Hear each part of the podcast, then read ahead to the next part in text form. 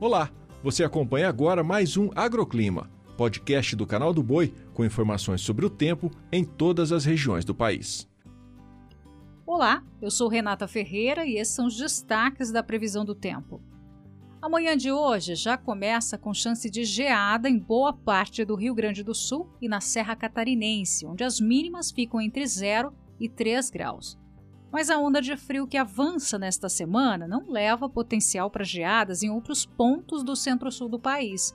As temperaturas vão cair em São Paulo, Minas Gerais, Rio de Janeiro, Mato Grosso do Sul e partes de Mato Grosso, mas sem chance de ocorrência de geadas.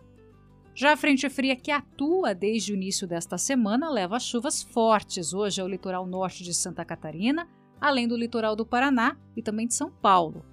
O porto de Paranaguá pode receber mais de 80 milímetros de chuva, o que pode atrapalhar as atividades portuárias. Tem previsão de acumulados também sobre o leste da região nordestina, especialmente entre Alagoas e Rio Grande do Norte, onde as áreas produtoras de cana da Zona da Mata serão beneficiadas.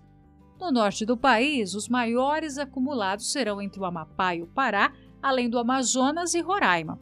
Nesta época do ano, é comum que esta chuva mais intensa chegue ao estado de Roraima, o que beneficia a cultura do arroz e o desenvolvimento das pastagens.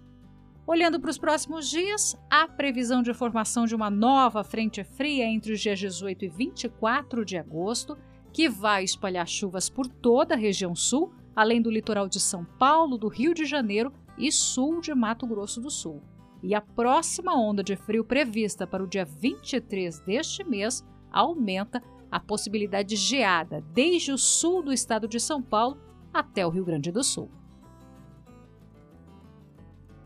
O agroclima pode ser acompanhado também na programação do Canal do Boi e em nosso portal, o sba1.com. Até a próxima!